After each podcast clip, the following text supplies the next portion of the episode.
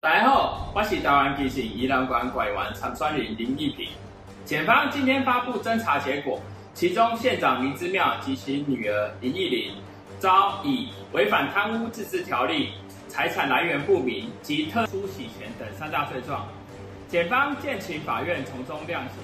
林之妙及其相关涉案人员，为了自身利益而阻碍宜兰的整体发展，更重创宜兰清廉的形象。已然不适合担任县长，李县长应立刻请辞，以示负责。